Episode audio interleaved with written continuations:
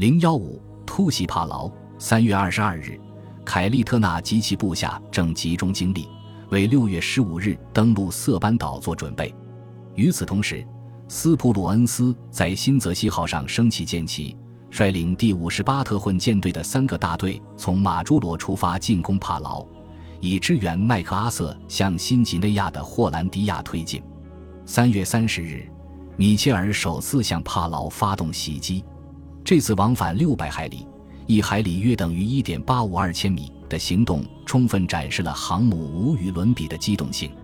次日，米切尔手下的数艘航母向关岛以南约三百五十英里的西加罗林群岛发动了进攻。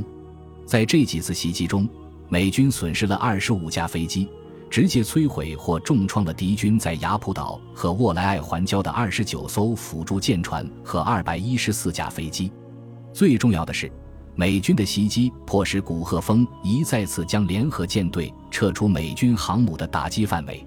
三月三十一日，古贺及其部下登上两架水上飞机前往菲律宾达沃，途中遭遇台风，随后便下落不明。日本海军司令部对这位联合舰队司令长官之死极为震惊，但仍然认为新几内亚附近的比亚克岛是美军进攻的下一个目标。四月七日。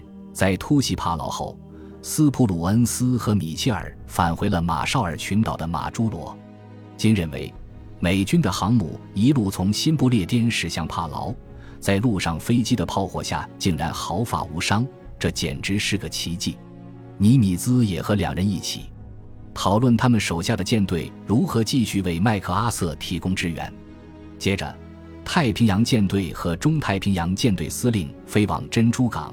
和特纳共同策划攻打马里亚纳群岛的行动。众人离开后，斯普鲁恩斯的舰旗被从新泽西号的前桅杆上摘下，再次悬挂到停泊在一侧的印第安纳波利斯号重型巡洋舰上。米切尔手下的飞行员几乎没有时间休息。三天后，即四月十三日，第五十八特混舰队再次分三队从马朱罗出击，支援麦克阿瑟登陆霍兰迪亚。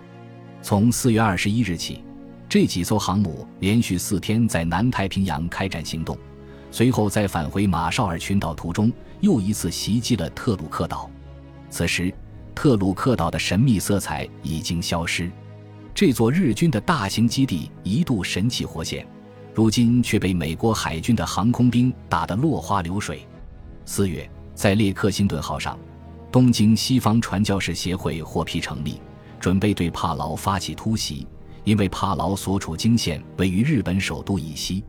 该协会的纲领写道：“在这次行动中，这些传教士将使用炸弹打醒日本，让三十艘异礁船只化为废铁，并积极谋求占领日本这座负隅顽抗、气数将尽的港湾。”首个加入该协会的成员是吉米·杜里特尔，此人因轰炸东京而闻名遐迩。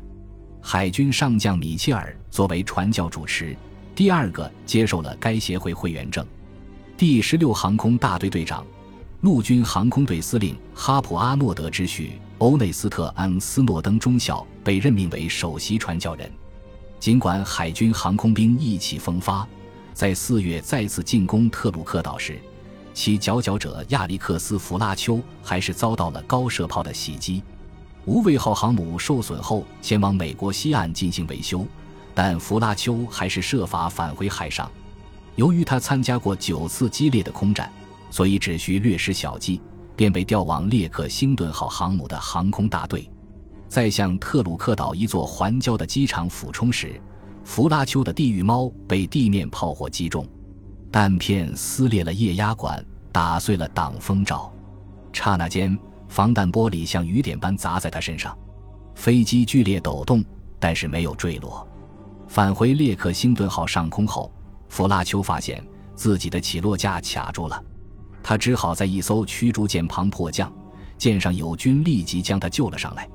当这艘小型舰艇跟随平户舰队一路颠簸前行时，弗拉丘和舰长坐在操舵室里闲聊。他问舰长是否可以向列克星顿号发送一条消息，得到允许后，弗拉丘向老朋友、米切尔的行动指挥官格斯维德海姆草草拟就一封电报。格斯号灯闪烁道：“把我从这辆过山车上弄下来，否则我就投麦克阿瑟的票救我。”一个小时过去了，弗拉丘没有得到任何回应。他开始怀疑，老朋友是不是没有理解自己的幽默，甚至暗暗担心自己在海军航空队的前程。回信随即抵达，只不过是发给舰长的，为节约飞机，希望我舰飞行员留在你处。抵达乌利希后，我们会派橡皮艇将其接回。四十五分钟后，当弗拉丘还在对这封回信感到纳闷时，维德海姆示意他所在的驱逐舰靠近航母，放下吊索，让弗拉丘返回。维德海姆一边看着他滑向机库甲板，一边咧嘴笑了起来。随后，维德海姆带着弗拉丘去见米切尔，并介绍说：“这就是刚才发来消息的那个家伙。”米切尔对手下飞行员特立独行的精神十分赞赏。至于是否有人告诉罗斯福总统？这位海军王牌飞行员在选举中会给谁投票，或者米切尔是否因此对弗拉丘进行了处分，我们无从知晓。三月二十八日，尼米兹终于就进攻马里亚纳群岛下达部署指令，斯普鲁恩斯手下的中太平洋部队也很快被更名为第五舰队。长期以来，麦克阿瑟一直希望攻占卡维恩和拉包尔，从而彻底包围南太平洋。但是，当参谋长联席会议正式批准奇袭行动后，麦克阿瑟清楚他的计划已经告吹。此外，他还奉命向尼米兹交出太平洋司令部为上述计划分配给他的运输船和货船，这更令他感到愤愤不平。与此同时，美国海军的一幕重头戏即将开演。六月十三日，斯普鲁恩斯的舰队，包括米切尔的航空母舰。